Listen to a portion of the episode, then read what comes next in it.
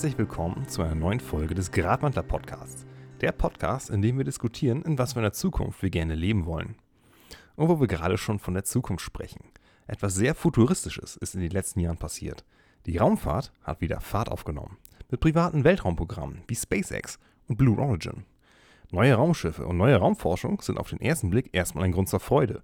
Bewegt sich doch endlich mal wieder was in den Sektor. Wenn man mit einem etwas zynischen Blick auf die Sache schaut, bemerkt allerdings, dass SpaceX und Blue Origin jetzt weniger nützliche Grundlagenforschung zum Dienste der Öffentlichkeit betreiben, sondern eher im Interesse ihrer Besitzer Elon Musk und Jeff Bezos handeln. Das Ganze scheint mehr dazu zu dienen, die Egos der im Überfluss reichen Besitzer zu streicheln. Bei dem Design von den Blue Origins Raketen drängt sich der Begriff Schwanzvergleich schon direkt auf.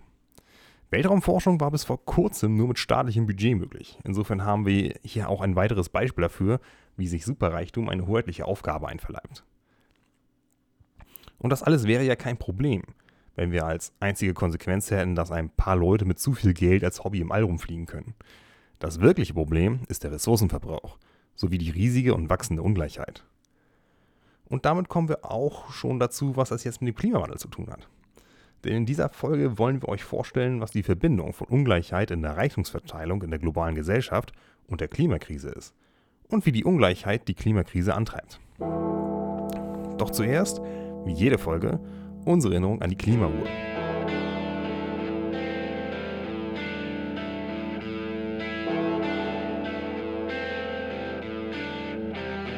Die Klimauhr also die Zeitspanne, die wir noch haben, bis wann wir alle Maßnahmen getroffen haben müssen, um das 1,5 Grad Ziel zu erreichen, liegt zum heutigen Datum bei 7 Jahren und 40 Tagen. Das ist nur noch ganz technisch gesehen die Zukunft statt der Gegenwart. Außerdem wie immer am Anfang die WTFs und die guten Nachrichten des Tages. Da fange ich dann gerne einmal an. Äh, gute Nachricht des Tages für mich war, äh, wir hatten ja schon mal über verschiedene Arten von Lobbyismus und Büro Bürokratie, nein, von Demokratie und Ähnlichem geredet. Äh, und Bürgerräte sind langsam immer weiter im Kommen. Also auch in Berlin haben sie da mittlerweile schon gesagt, da gehen sie mit in die nächste Runde. Also ähm, da hatten wir die Diskussion, eine Basisdemokratie ja oder nein, äh, wo ich gesagt habe, die Leute müssen eine qualifizierte und äh, gebildete Entscheidung treffen, äh, machen sie ihren Bürgerräten und das scheint einigermaßen erfolgreich zu sein. Allerdings gab es dazu auch bei mir eine What the fuck Nachricht, wo ich mir dachte, 1% in Österreich besitzen 50% des gesamten Vermögens des gesamten Landes. Also das ist noch schlimmer irgendwie als in Deutschland und irgendwie schlimmer als in einigen Teilen der Welt, wo ich mir irgendwann dann dachte, äh, das erklärt vielleicht an einigen Stellen auch die Politik, die in diesem Land herrscht, wenn so viel, so wenig Leute so viel Einfluss haben. Okay, ich habe eine, nein, nicht wirklich eine gute Nachricht, aber zumindest einen Aufruf, den ich äh, recht wichtig finde.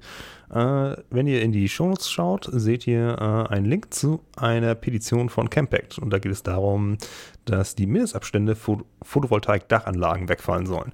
Denn bisher musste man, wenn man in einem Reihenhaus war oder halt so ein Doppelhaushälfte oder was auch immer hatte und auf seinem Dach Photovoltaikanlagen anbringen wollte, muss man Abstand halten zum Nachbardach aus Gründen, die irgendwie mit Sicherheit äh, argumentiert worden sind, aber die Photovoltaikanlagen brennen eigentlich ständig weg oder sowas. Also an und für sich ist es nutzlos und man könnte viel, viel mehr von den Dingern auf ein Dach kriegen, müsste man nicht 50 Zentimeter zum Nachbarn freilassen. Darum könnt ihr gerne draufklicken, äh, einmal unterschreiben, digital unterschreiben. Da haben wir, naja, schon mal einen weiteren Tropfen auf den heißen Stein. Tropfen auf dem heißen Stein ist auch äh, das WTF. Und zwar äh, ist, kam ein Aufruf vom äh, Bundesministerium für äh, Wirtschaft und Energie, ein Energiesparaufruf, äh, dass man weniger Gas benutzen soll als Privatverbraucher, damit die Gasspeicher gefüllt werden können. Was jetzt natürlich irgendwie so bei Privatleuten so einige wenige Prozent Unterschied machen würde. Äh, eine sinnvolle Sache wäre vielleicht, den Einbau von Gasheizungen zu verbieten, solche Sachen zum Beispiel, oder zumindest die Dinge nicht mehr zu fördern. Äh, aber das wäre eine systemische Lösung, die tatsächlich funktionieren könnte. Insofern bin ich mir nicht ganz sicher, warum das nicht die Priorität hat, als Leuten zu sagen, sie sollen im Sommer. Ist doch schön. Wir haben unseren Staat entsprechend so weit enthauptet und äh, all seiner, seiner Reformkräfte beraubt, dass es jetzt nur noch sozusagen die Funktionalität der Büroklammer aus Word 2003 hat und dir schlaue Tipps gibt. Äh, ist, doch, ist doch auch was ist äh, vielleicht der, der Traum der FDP oder anderer Vertreter dieses Wirtschaftssystems, dass inzwischen alles nur noch über ähm, private, individuelle äh, Aktion geframed wird und nicht mehr über systemische Eingriffe, die der Staat in die Gesellschaft macht, um tatsächlich einen Unterschied zu machen. Dabei könnte man jetzt sagen, hey, wäre nicht systemische Konsumreduktion ein, ein wichtiger Teil davon, wie wir die Ressourcen dieses Planeten schonen könnten? Um mal ein Thema anzuschneiden, über das man eine ganze Folge machen könnte. Und wir jetzt vorhaben zu tun, zu machen. Und deswegen genau, deswegen ist es das Thema von genau dieser Folge. Und zwar in dieser Folge geht es darum, äh, wie wichtig ist es tatsächlich, dass man äh, systemisch den Konsum reduziert. Ja, man könnte jetzt sagen für alle, aber ich meine, das muss natürlich davon abhängig sein, wie viel man konsumiert. Aber dazu kommen wir während der Folge. Also in der aktuellen Tendenz haben wir entweder die Möglichkeit einer postapokalyptischen Welt, also irgendwie, wo die Reichen mit ihren äh, Weltraumprogramm irgendwie darauf scheißen, was hier eigentlich passiert und maximal die CO2-Emissionen in die Höhe schrauben oder man sagt irgendwie, okay, wir können gucken, dass wir eigentlich aufeinander achten und das Ganze irgendwie demokratisch mit angehen. Ähm, dabei gibt es ja solche Aspekte wie grünes Wachstum, ja oder nein, haben wir in der Vergangenheit schon mal diskutiert. Und jetzt haben wir ein konkretes Paper, das sich mit vielen dieser Punkte beschäftigt, wo wir gedacht haben, da ziehen wir uns mal ein paar Punkte raus, die für uns eigentlich interessant sind und einige mehr dieser Fragen, die wir uns in der Vergangenheit gestellt haben, sogar konkret mit beantworten. Und äh, einer der ersten Punkte, die damit direkt da drin stehen, ist, dass die Belastung der Ökosysteme direkt getrieben ist durch Konsum. Also nicht nur, dass wir sagen, äh, ja, wir möchten gerne ein bisschen Auto fahren oder ähnliches, sondern das hängt direkt mit Konsum zusammen. Also, wo man vielleicht sagt, Kapitalismus und die heilige Hand des Marktes steuert nicht nur alles. Oder es belegt hier ganz eindeutig, dass es äh, die Überbevölkerung äh, ein ganz schlechtes Argument ist, äh, um allgemein äh, so zu argumentieren wie das die FDP gerne macht und äh, das dann immer auf China verweist und etc. Aus Versehen äh, sagen Sie das Richtige. Ähm. Damit ist der große Faktor eigentlich, von was ist eigentlich erstrebenswert. Also wenn wir sagen, die Reichsten unserer Welt oder ne, irgendwie die Erfolgreichsten, das ist das, wonach alle anderen Leute streben, äh, von die sie sich als Vorbild nehmen. Und in China wächst dementsprechend gerade der große Fleischkonsum, weil man sagt, die Leute wollen so sein, wie sich reiche Leute verhalten. Und da ist ein Indiz dafür, dass man sich etwas leisten kann, dass man sich Fleisch leisten kann.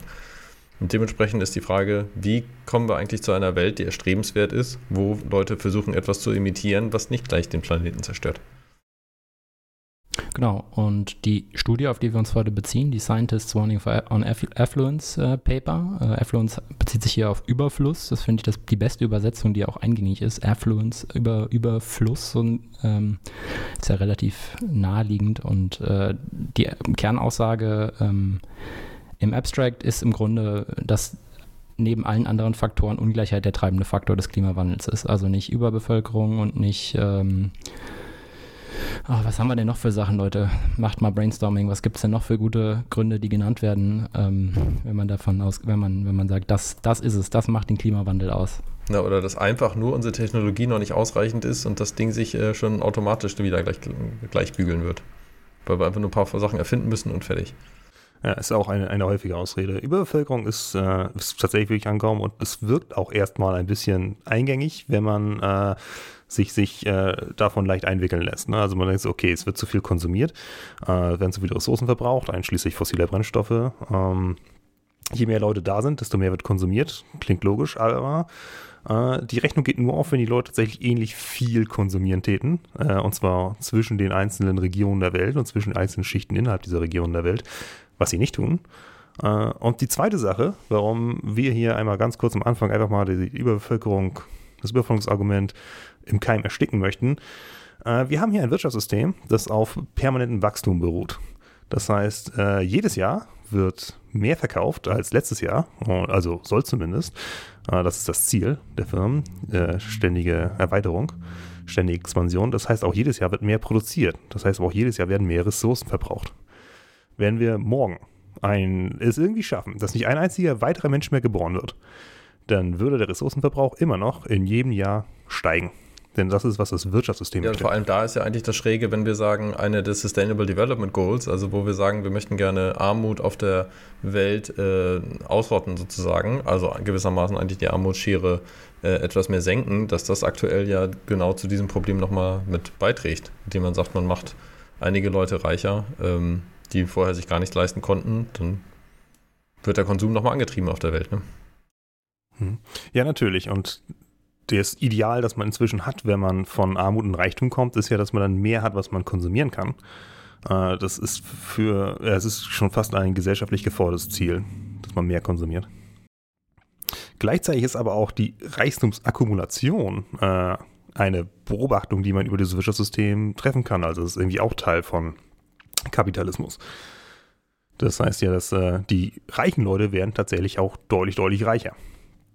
Äh, wenn man sich anguckt, wie äh, reich der reichste Mensch der Welt vor ein paar Jahrzehnten war und wie reich Elon Musk und Jeff Bezos heute sind. Reich genug, um sich einfach mal selber private Raumschiffe zu bauen. Gut, die Dinger fliegen noch nicht besonders gut, aber die Menge an Ressourcen locker zu machen als Privatperson, dass das überhaupt möglich ist, ist schon eigentlich erschreckend. Tja, oder mal eben irgendwie auf, auf Twitter spekulieren zu können, wo man sagt, irgendwie, Alter, so viel Geld haben teilweise noch nicht mal eigen, ne, einige Staaten, um für irgendetwas auszugeben. Und da ist es einfach eine einzelne Person, die sagen kann, ja, ich kann das Geld leider nicht ausgeben, äh, also darf man es eigentlich auch nicht versteuern, aber äh, dann doch sozusagen so eine Hebelwirkung damit erzeugen kann. Irgendwie scheint er das Geld ja doch für solche Sachen nutzen zu können.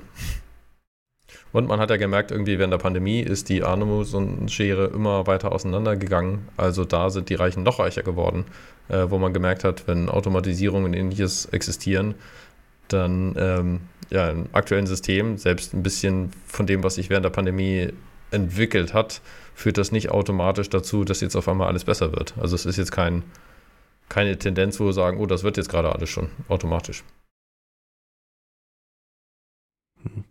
Nee, es sieht eher so aus, als würde sich das, äh, würden sich die Effekte von selber mehr verstärken. Äh, Positive Feedback Loop könnte man das auch nennen. Äh, wer sich an die Kipppunkte-Folge nennt, da hatten wir auch über diese Sachen gesprochen. Äh, die Effekte von, von äh, diesem Zustand verstärken den Zustand nochmal selber. Und wir haben hier dann halt einfach ein, ein System, in dem halt bestimmte Leute immer mehr und mehr Ressourcen kontrollieren, äh, insofern auch verbrauchen und diese Akkumulation vielleicht mit ihrem Über, äh, Zusammenhang mit ihrem Überfluss äh, führt durch einen massiven Überkonsum, der eigentlich sich direkt auf den Überfluss zurückführen lässt. Sprich, wenn du reicher bist, konsumierst du auch mehr. Und das ist ja etwas, was auch in anderen wissenschaftlichen Studien schon äh, begründet wurde.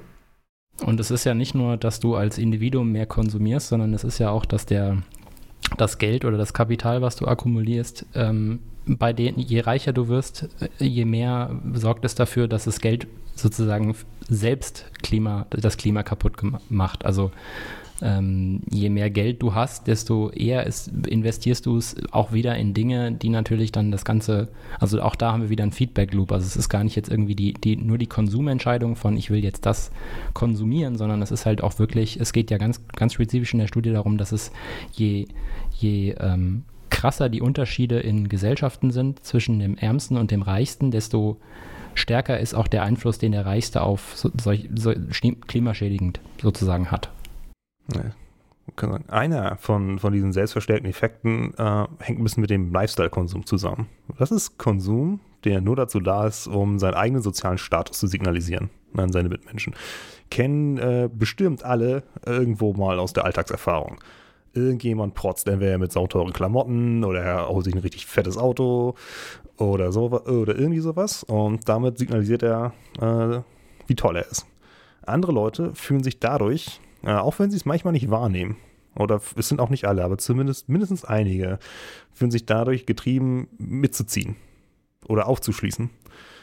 Typischerweise ist es in einer ja, ungleichen Gesellschaft so, dass die Leute, die an der Spitze sind, versuchen sich abzuheben von dem Pöbel, während die ärmeren Schichten versuchen aufzuschließen. Das heißt, sowohl die reichsten Leute als auch die ärmsten Leute versuchen mehr zu konsumieren, um ihren sozialen Status zu steigern.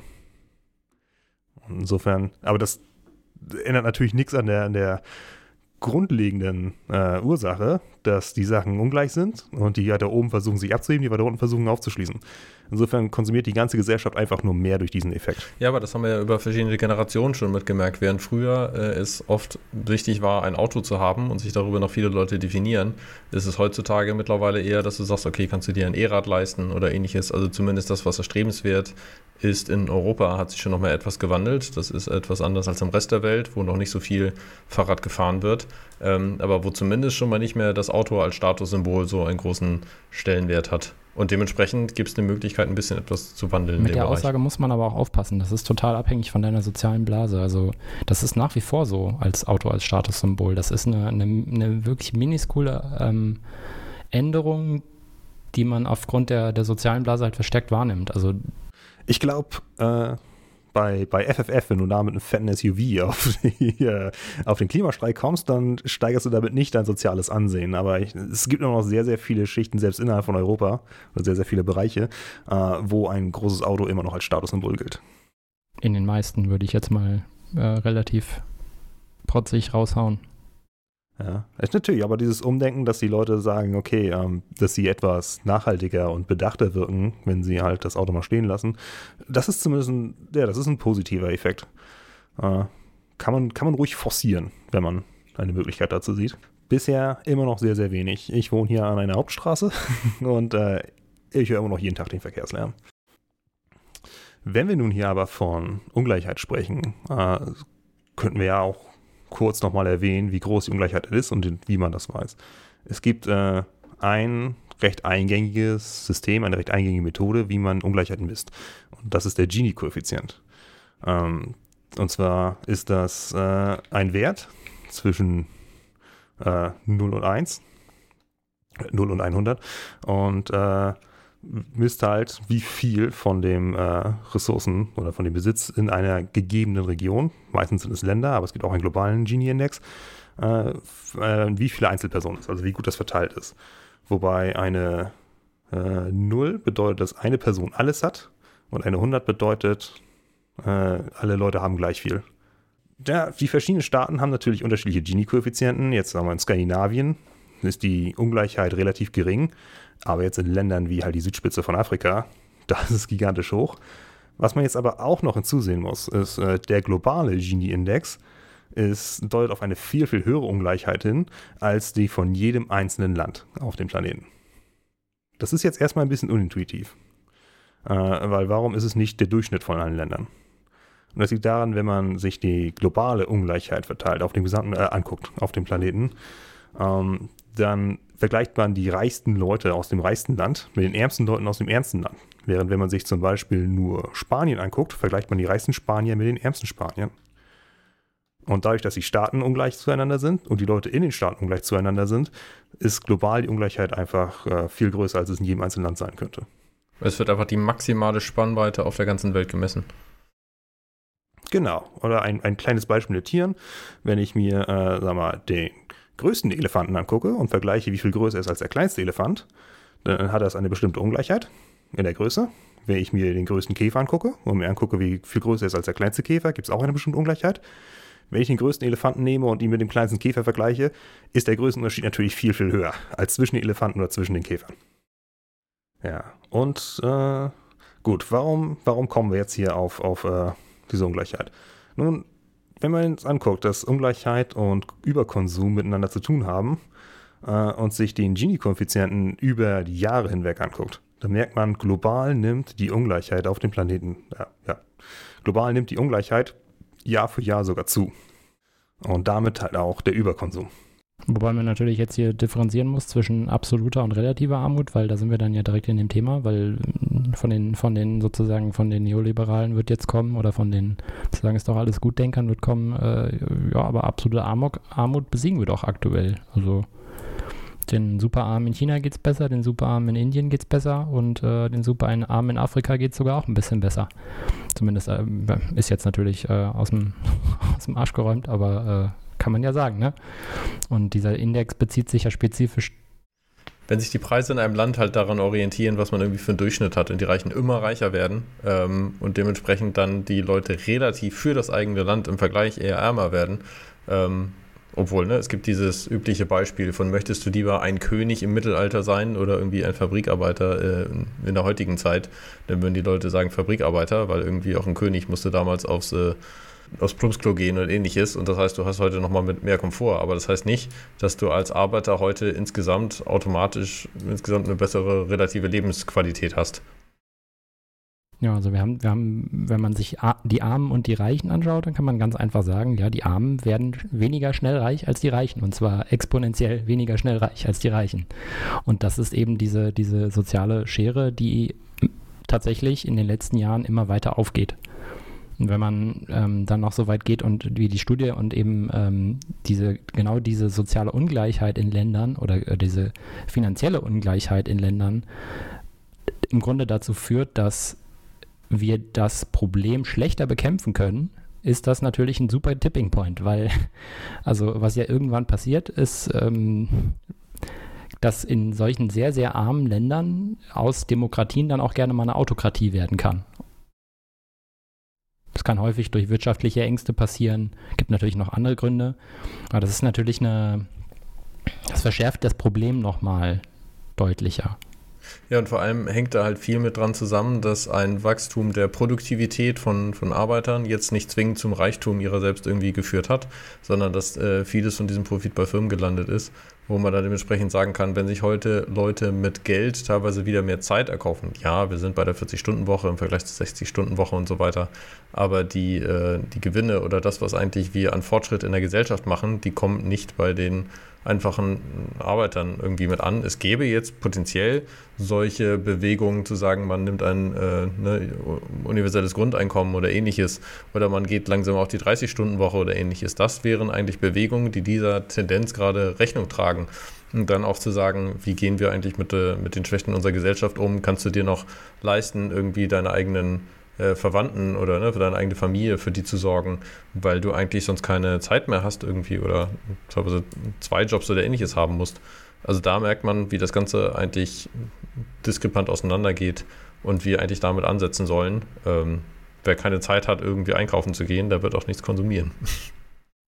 Und das, da, darauf geht die Studie ja auch, oder die, diese Metastudie, die ja ganz viele ähm, Studien im Grunde ausgewertet und zusammengefasst und darauf dann einen Schluss, daraus dann einen Schluss gezogen hat, ein, dass äh, der einzige äh, sinnvolle Weg aus dem Überkonsum raus, ist halt Fortschritt anders zu definieren. Also ähm, weg von, von einem technologischen Fortschritt und einem, einem finanziellen Fortschritt und einem Statusfortschritt hin zu halt einem subjektiveren Empfinden von Wohlstand.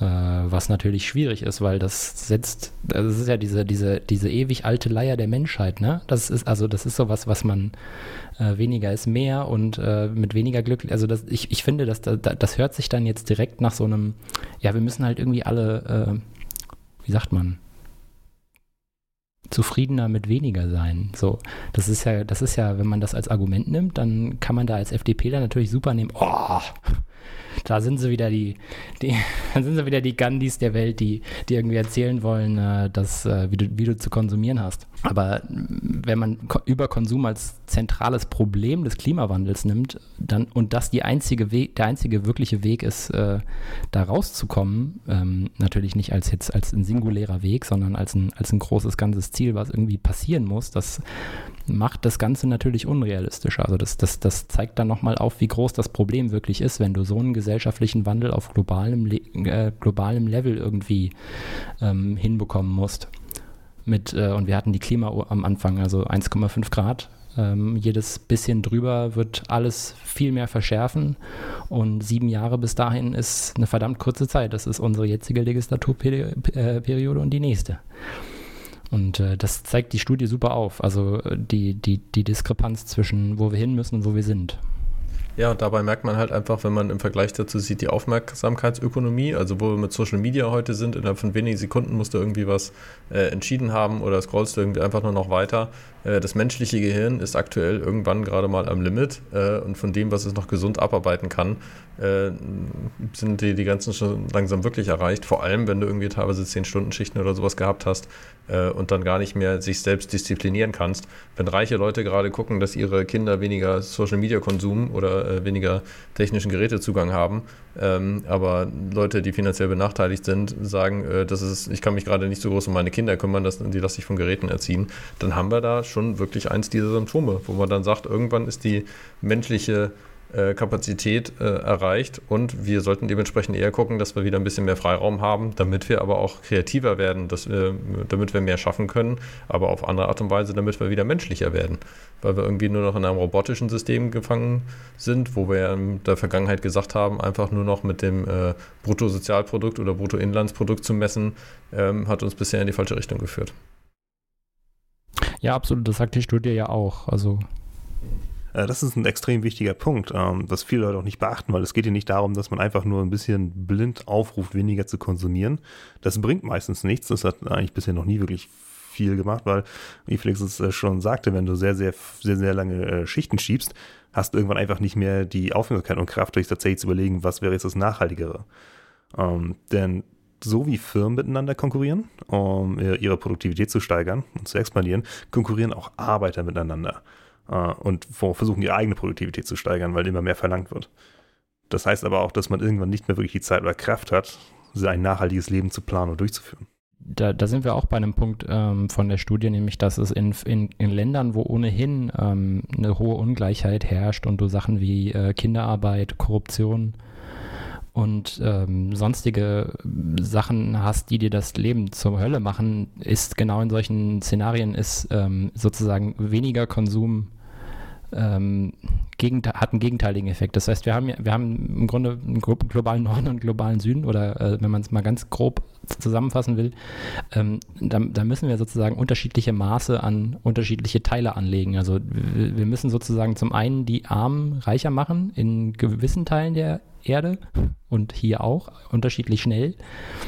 Und aber hier sozusagen sagen, wir müssen weniger konsumieren, was hier tatsächlich stimmt. Also in, in Gesellschaften wie unserer und in bestimmten Blasen ist weniger Konsum essentiell. Und zwar krass weniger Konsum, aber gleichzeitig müssen wir sagen, wir müssen denen auch diesen Konsum zugestehen sozusagen.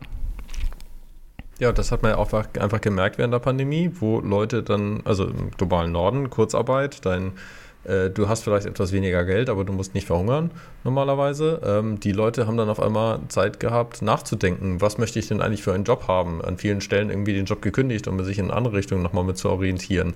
Äh, vielleicht aus der Gastroindustrie, wo sie sagen, was ist das für ein Knochenjob? Da habe ich irgendwie keinen Bock mehr drauf. Deswegen fehlen da mittlerweile jede Menge Arbeiter.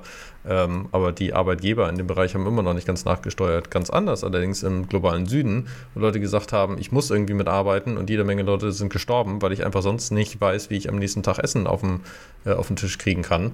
Ähm, das heißt, die sind immer noch in der Mühle gefangen. Ähm, aber wir in der Pandemie haben uns jetzt mal orientiert an, wie können wir Zoonosen verhindern, indem wir vielleicht äh, etwas vegetarischer oder veganer essen. Also in, wenn man den Leuten Zeit lässt, einfach ein bisschen mehr nachzudenken, dann hat ja viel von dieser Veränderung wirklich schon mit stattgefunden, was ja eigentlich ein Beweis dafür ist, wenn Leute weniger gestresst sind oder irgendwie beschäftigt sind, dass viele von diesen Veränderungen wirklich kommen. Also das ist ja ein Beweis dafür, dass das eigentlich funktioniert. Man sieht es ja auch daran, wie, äh, wie viel so bestimmte Produkte weggehen, die dir Zeit sparen, aber die ressourcenintensiver sind. Wenn du zum Beispiel abends keine Energie mehr hast oder einfach keine Zeit mehr, um zu kochen, weil du von der Arbeit kommst und du nimmst halt einfach irgendein Fertiggericht aus dem Supermarkt mit, das meistens in zwei bis drei Schichten Plastik äh, und beschichteter Pappe eingepackt ist. Oder du nimmst einen Coffee to go mit, statt dir morgens selber was aufzubrühen. Der Coffee to go kostet auch viel mehr Ressourcen, alleine an Plastikmüll oder an anderem Müll. Äh, allein, wenn du die Zeit mehr hast, das machen zu können, brauchst du nicht mal wirklich so viel drüber nachdenken. Äh, wenn du die Zeit hast, selber zu kochen und es dir schmeckt, ähm, typischerweise schmeckt es besser, als du kannst gar nicht kochen, dann brauchst du diesen fertiggerichteten Scheiß nicht mehr. Das heißt, viele Leute haben ihre Produktivität stark gesteigert, weil sie das brauchten, um in der Firma konkurrenzfähig zu bleiben aber kauften sich dann nur etwas mehr Zeit mit dem Geld. Genau, das heißt, viele Leute haben Zeit, aber eigentlich, äh, also ne, auf der einen Seite, wenn Geld für einen, dich selbst arbeitet, dann hast du etwas mehr mit an Zeit. Ähm, das heißt aber insgesamt, dass an vielen Stellen, wenn Effektivität oder Effizienz irgendwie mit fehlt, Arbeit eigentlich insgesamt unattraktiv geworden ist, weil auch unser Steuersystem das fast schon mit äh, äh, also viele Leute sagen, okay, das ist jetzt wieder das alte Argument von, warum soll ich eigentlich arbeiten gehen, wenn ich dann nicht wirklich viel Geld mehr bekomme, also Arbeiten unattraktiv gemacht wird.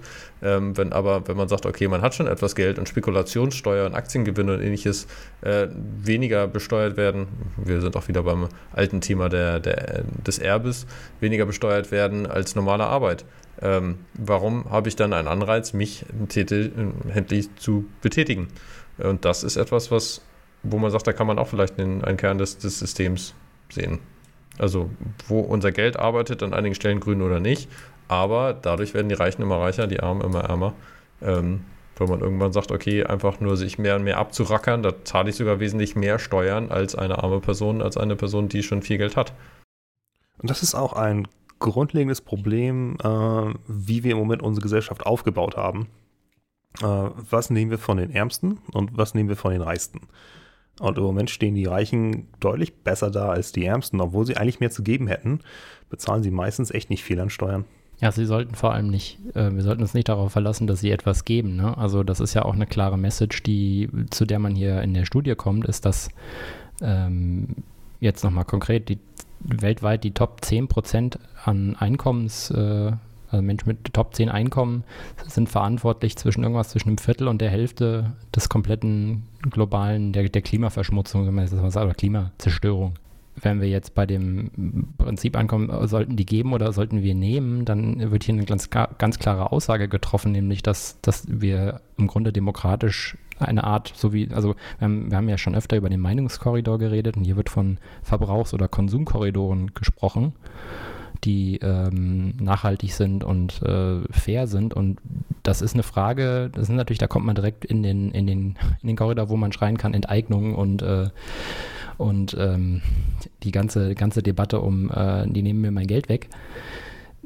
Aber ich denke, das ist recht klar hier geworden für mich bei der Studie, dass, dass äh, man demokratisch darüber reden muss, wie viel Konsum ähm, und vor allem wie viel Konsum, also ressourcenbezogener äh, Konsum nötig und, naja, sagen wir mal, erlaubt sein sollte, also legitim sein sollte was ja schon eine, eine, eine, eine spitz gestellte Frage ist. Also äh, wenn, weil das ist ja im Grunde jeder, das darf man ja, darf man ja nicht mehr sagen, also sollte man ja nicht sagen, jedem das seine, äh, damals aus der, aus der dunklen alten Zeit. Aber äh, jemand anderem zuzuschreiben, wie er sein Leben zu führen hat, ist natürlich eine so eine Sache, die hier überhaupt in Deutschland vor allem überhaupt nicht gut ankommt. Ähm, aber die man, die wir anscheinend, wo wir drüber reden müssen. So, dass man das demokratisch definiert.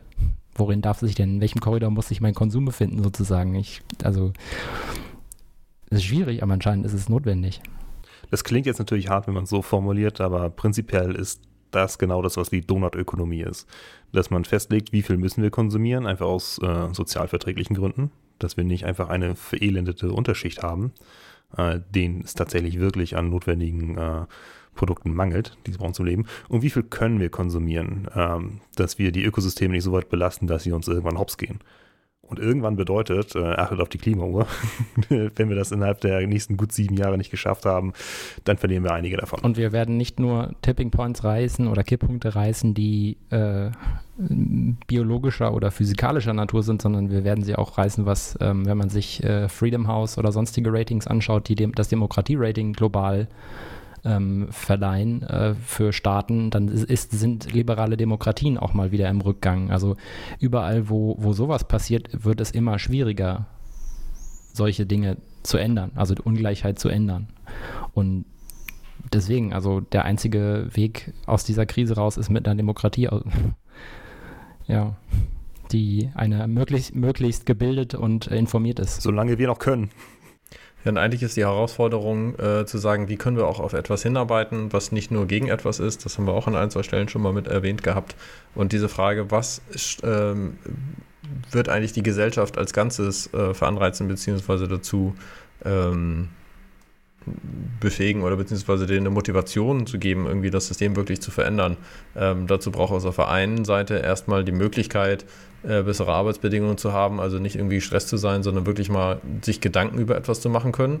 Da sind wir wieder bei der Armutsbekämpfung und äh, auch in anderen Ländern hat man gesehen, wenn eine Mittelschicht entsteht, die sich nicht mehr um das nächste Essen Gedanken machen muss, dann entstehen sogar konkrete politische Veränderungen, weil diese Leute sich auch gehört fühlen und auch gehört werden wollen.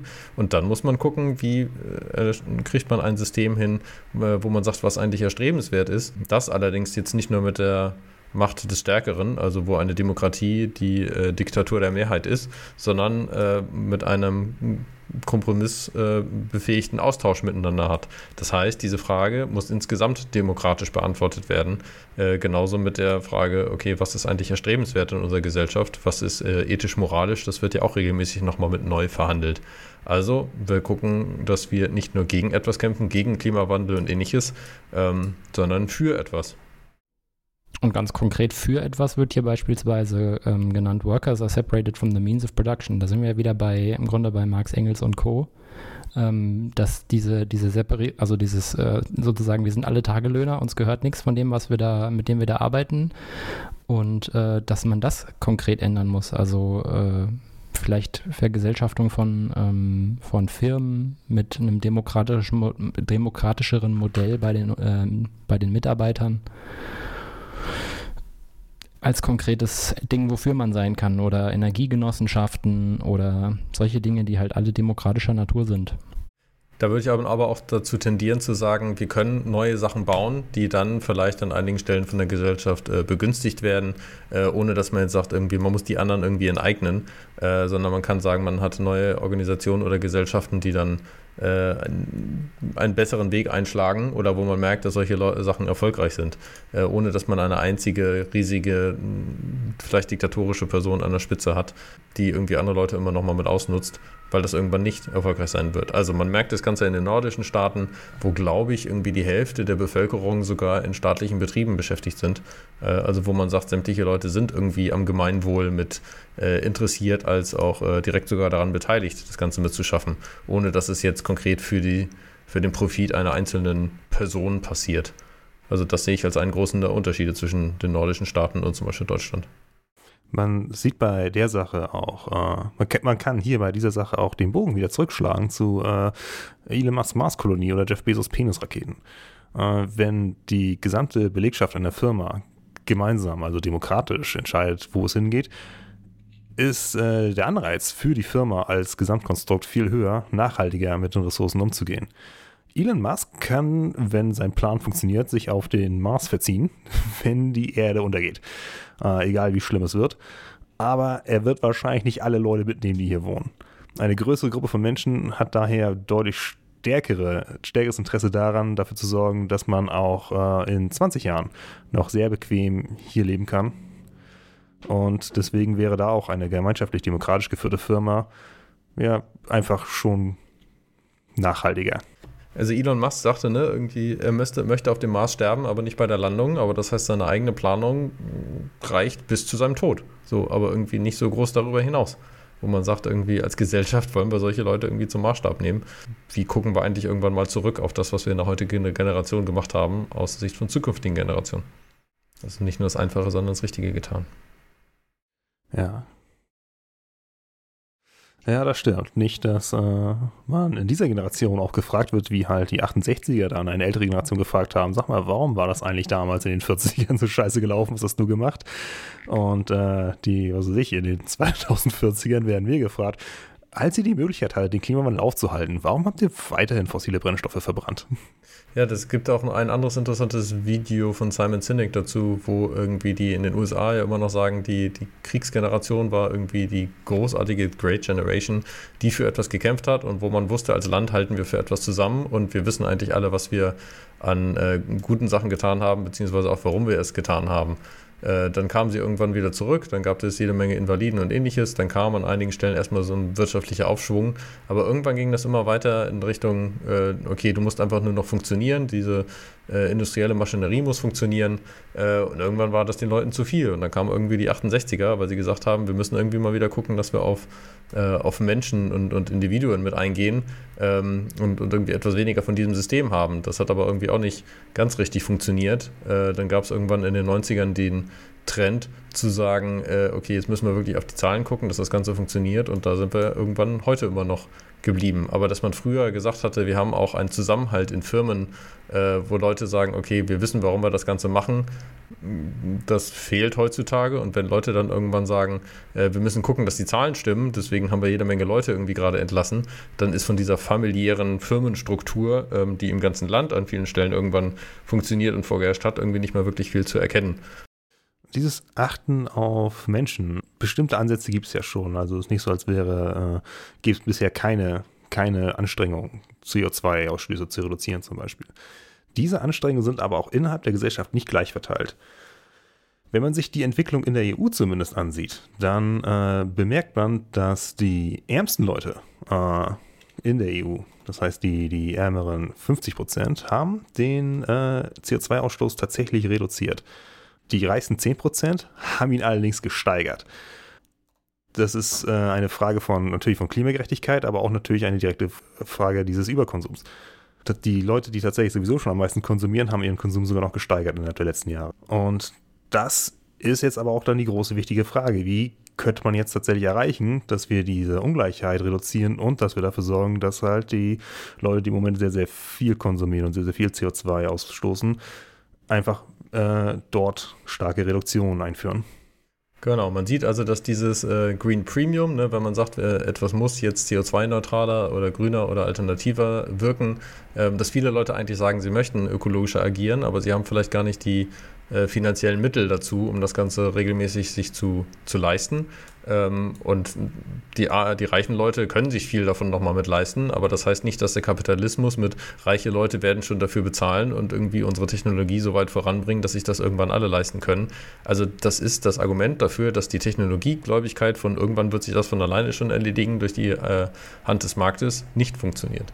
Und deswegen ist es eine der Fragen, die wir öfters gestellt haben, ähm, wo gehen wir ran, wo wir vielleicht bisher noch nicht reingegangen sind. Und das ist dann, äh, wo man sagt, wir haben nicht nur reiche Philanthropen, die irgendwann bestimmen, äh, wie die Welt sich eigentlich verändern sollte und die immer reicher und reicher werden, Bill Gates und ähnliches, ähm, sondern wo man sagt, wie können wir als Gesellschaft wieder näher zueinander rücken und gucken, dass nicht einzelne Leute so viel Macht haben, dass es denen irgendwann egal ist, ob etwas mehr kostet oder nicht, ähm, sondern alle sich eigentlich Nachhaltigkeit und ähnliches zum Beispiel leisten können.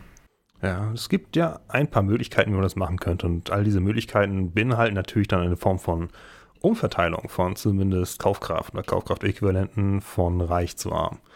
Äh, eine Sache, die wir auch schon äh, in einer frühen Folge gesprochen hatten, war ein gewisses Klimageld, was halt durch eine höhere Steuer oder eine höhere Abgabe auf Konsumverbrauch oder CO2-Emissionen, in dem konkreten Beispiel, äh, wird dieses Geld eingenommen und dann wieder an die Bevölkerung verteilt. Das kann man sogar einfach als Gießkannenprinzip machen. Dadurch, dass die armen Leute weniger konsumieren, bezahlen sie weniger auf diese Abgabe, kriegen aber genauso viel Geld ähm, wie jetzt reichere Leute.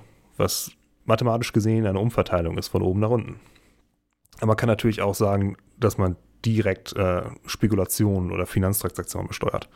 Oder Vermögen. Oder Erbschaften. Das sind auch alles wichtige Punkte.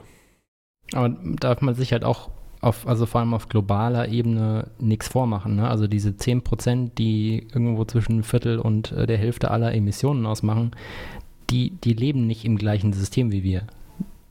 Den ist auch der demokratische Aspekt, glaube ich, relativ egal die gehen halt dahin, wo sie Bock haben. Ne? Also wenn du deine Yacht nicht mehr äh, im Hafen von Ich hasse, hasse nicht gesehen äh, parken kannst, dann gehst du halt nach, äh, was weiß der nicht wohin. Also ich glaube, das ist ja ein, ein, dickes Problem davon, dass wir die überhaupt gar nicht erstmal zu packen bekommen mit solchen Steuern in, vielerlei, in vielen Fällen und dass man überhaupt erstmal eine, eine, jetzt mindestens auf europäischer Ebene eine Anstrengung braucht, um das irgendwie durchzusetzen und zu schauen, dass man das, dass man die überhaupt erwischt mit sowas wenn man es denn überhaupt dann durchbekommt. Es ist wahrscheinlich auch nicht überraschend, dass sie für sie wahrscheinlich Demokratie nicht furchtbar wichtig ist, wenn man denkt, dass diese Leute typischerweise sind sie Firmenbesitzer. Und äh, die meisten Firmen sind autokratisch aufgebaut, nicht demokratisch. Äh, der Firmeneigentümer trifft alle Entscheidungen äh, oder gibt halt so den Kleinkram weiter an mittel, mittlere Manager oder sowas. Äh, de facto ein Feudalsystem, oder zumindest ähnlich aufgebaut. Wann hat jemand von euch das letzte Mal an einer Abstimmung in der Firma teilgenommen? Ich Vertriebsrat der neue Firma wird. Ich glaube noch. Bastard. ja, es ist eine Abstimmung, Ach, aber keiner schon drüber, wem die Firma jetzt gehört. Wer der neue CEO wird. Naja, Misstrauensvotum und ähnliches. Nee, aber ich, ich meine, man, man, merkt halt irgendwie in der EU zumindest schon solche Sachen wie CO2-Steuer auf Produkte, ne? wo man sagt, irgendwie billiger Stahl aus China äh, soll sich an solchen Stellen nicht ganz mit lohnen. Äh, es gibt solche Sachen wie Spekulationssteuer äh, und wenn man dann irgendwann sagt, wenn Leute, äh, reiche Leute in Europa agieren wollen, ähm, dann müssen sich etwas härteren Regeln beugen. Dann haben wir wieder diese, diesen Fall von Steuerflucht und ähnlichem, wo aber, glaube ich, auch der Gründer von Ikea irgendwann mal aus Europa weggegangen ist und irgendwann dann sagt, er möchte wieder zurück zu seinen Wurzeln. Äh, genauso wie verschiedene reiche Leute sagen, besteuert uns auch endlich mal etwas mehr, damit wir auch irgendwie unseren Teil zur Gesellschaft beitragen können. Ähm, aber die Frage ist halt wirklich, was für einen globalen Ansatz brauchen wir dabei äh, und was für ein Weltbild. Aber an einigen Stellen äh, muss man eine globale Bewegung irgendwie mal an einer Stelle anfangen. Und viele Leute im Ausland oder im, im Rest der Welt streben, glaube ich, danach, so wie die Europäer zu sein. Und dann kann man sagen, okay, da müssen wir einfach mal klein gewissermaßen bei uns anfangen äh, und damit vorangehen. Äh, und verschiedene Sachen, also Führung hat viel damit zu tun, da den ersten Schritt zu machen, wo andere Leute eine große Angst haben. Und ich habe das Gefühl, dass unsere heutige Politik irgendwie sehr viel von Angst getrieben ist und weniger von Visionären oder Ideen, wo man eigentlich letztendlich einmal hin will und das dann vielleicht der größte Hebel ist. Aber das ist, glaube ich, der Punkt zu sagen, in was für eine Gesellschaft wollen wir in der Zukunft eigentlich leben, sich diese Frage einmal zu stellen und dabei Fortschritte zu machen. Hm. Auf jeden Fall. Und tatsächlich ist es so, dass natürlich kann ich die ganze Welt so leben, wie der globale Norden jetzt gerade im Moment lebt. Ähm, wenn der ganze globale Süden sich private Autos anschafft, dann äh, steigen die alle einmal ein, machen de, den Motor an und dann ist das Benzin noch aufgebraucht. Das funktioniert natürlich nicht. Insofern klar, Europa muss einfach gucken, dass es deutlich weniger konsumiert äh, und der globale Süden sollte äh, dabei unterstützt werden, dass sie dort halt einfach zumindest den Lebensstandards aufschließen können darauf läuft es halt auch wirklich hinaus und es ist halt ebenfalls auch eine, eine Klimawandelfrage. Die, alles klar, dieses Paper, das äh, hole ich mir, ziehe ich mir nochmal rein. Hm. Wir haben also gesehen, man kann Konsumreduktion tatsächlich sozial gerecht gestalten. Oder man muss es zumindest probieren. Und äh, was man auf jeden Fall mit den Sachen, die wir heute in der Folge gehört haben, sagen kann, ist, dass das bisherige konsumsteigerungsgetriebene Wirtschaften, das lässt sich nicht sozial gerecht gestalten. Äh, wenn wir nun davon sprechen, von Konsumrückgang, dann reden wir explizit nicht davon, dass wir nun alle einfache Leute irgendwie in so einer Askese leben müssen und wir ernähren uns nur von, von irgendwie trockenem Reis oder sowas äh, wenn wir uns die Frage stellen, okay, es wird in Europa zu viel konsumiert, locker zu viel konsumiert, wer muss oder wer sollte zurückstecken, ähm, dann sollte die Antwort ganz klar sein, die Leute, die im Moment am meisten konsumieren, das sind die reichsten Leute, die müssen auch die größten Einschnitte dann hinnehmen. Ähm, einfach weil da mehr zu holen ist und weil äh, die ärmsten Leute schon einiges an Reduktion, Reduktion hingenommen haben. Und äh, klar, die letzte Frage, die man sich stellen könnte, ist, wie sollte das implementiert werden? Und äh, da kann man ganz, könnte man zumindest aus meiner Perspektive, aber ich gebe zu, dass es vielleicht ideologiegetrieben ist, sagen, so eine Frage muss demokratisch beantwortet werden. Denn äh, wenn man sich so die jüngere Geschichte anguckt des Kontinents, immer wenn das jemand versucht hat, auf diktatorische Weise zu machen, ging das irgendwie so ein bisschen bis kräftig in die Hose. Insofern bleiben wir doch vielleicht bei dieser kleinen Aussage am Ende. Äh, Ungleichheit ist ein zentrales treibendes Element von der Klimakrise. Und äh, ein sozialverträglicher Ausweg aus diesem, aus der Klimakrise äh, erfordert demokratisch legitimierte Umverteilung. Vielleicht sogar eine neue Definition von Reichtum. Auf jeden Fall muss man irgendwie schauen, dass man den Reichtum in dieser Gesellschaft besser verteilt. Denn wenn wir das nicht tun, dann gibt es sowieso irgendwann eine Verknappung von verfügbaren Gütern. Einfach direkt durch den Klimawandel und durch, die, durch den Kollaps der Ökosysteme der Markt, wie er so schön immer äh, als Entität eingeführt wird, als wäre es irgendein Gott, der äh, Entscheidungen trifft, rationiert auch, wenn es, um Verknappung geht. Und das haben wir auch sagen wir beim Rapsöl gelernt, während äh, des Ukraine-Kriegs gerade. Äh, der Markt rationiert auch und bei dieser Verknappung wird allerdings verteilt nach sozialer Schichtung, beziehungsweise direkt nach dem Reichtum, das Geld, das du hast. Nicht danach, dass alle genug bekommen. Und da ist eigentlich eine demokratisch entschiedene Umverteilung deutlich, deutlich besser. Ja, das heißt, das ist äh, vielleicht ein Schlusswort oder beziehungsweise eine Schlussessenz, wo wir sagen, mit, diesen, mit dieser Perspektive oder vielleicht auch diesen Gedanken ähm, lassen wir euch gerade selbst eure eigenen Gedanken zu dem Ganzen mitmachen. Äh, freuen uns, wenn ihr uns auch vielleicht zurückmeldet, äh, was für euch dabei insgesamt mit rausgekommen ist, was ihr von dieser Folge haltet, war sie für euch konstruktiv oder nicht konstruktiv. Ähm, da freuen wir uns über Feedback und äh, natürlich sonst auch über eine Bewertung auf den übrigen äh, Podcast-Plattformen. Spotify hat das ja auch seit, äh, wie gesagt, neuesten, wie in der letzten Folge schon mit angesprochen. Empfehlt es auch gerne Freunden ähm, oder lasst uns wissen, was man nochmal besser machen kann. Damit lassen wir euch für heute und würden sagen, äh, frohes Leben verändern, äh, eure eigenen Gratwandlungen im eigenen Leben machen und freuen uns aufs nächste Mal. Bis dann. Vielen Dank und tschüss. tschüss. Frohes Schwitzen und danke fürs Zuhören. Tschüss.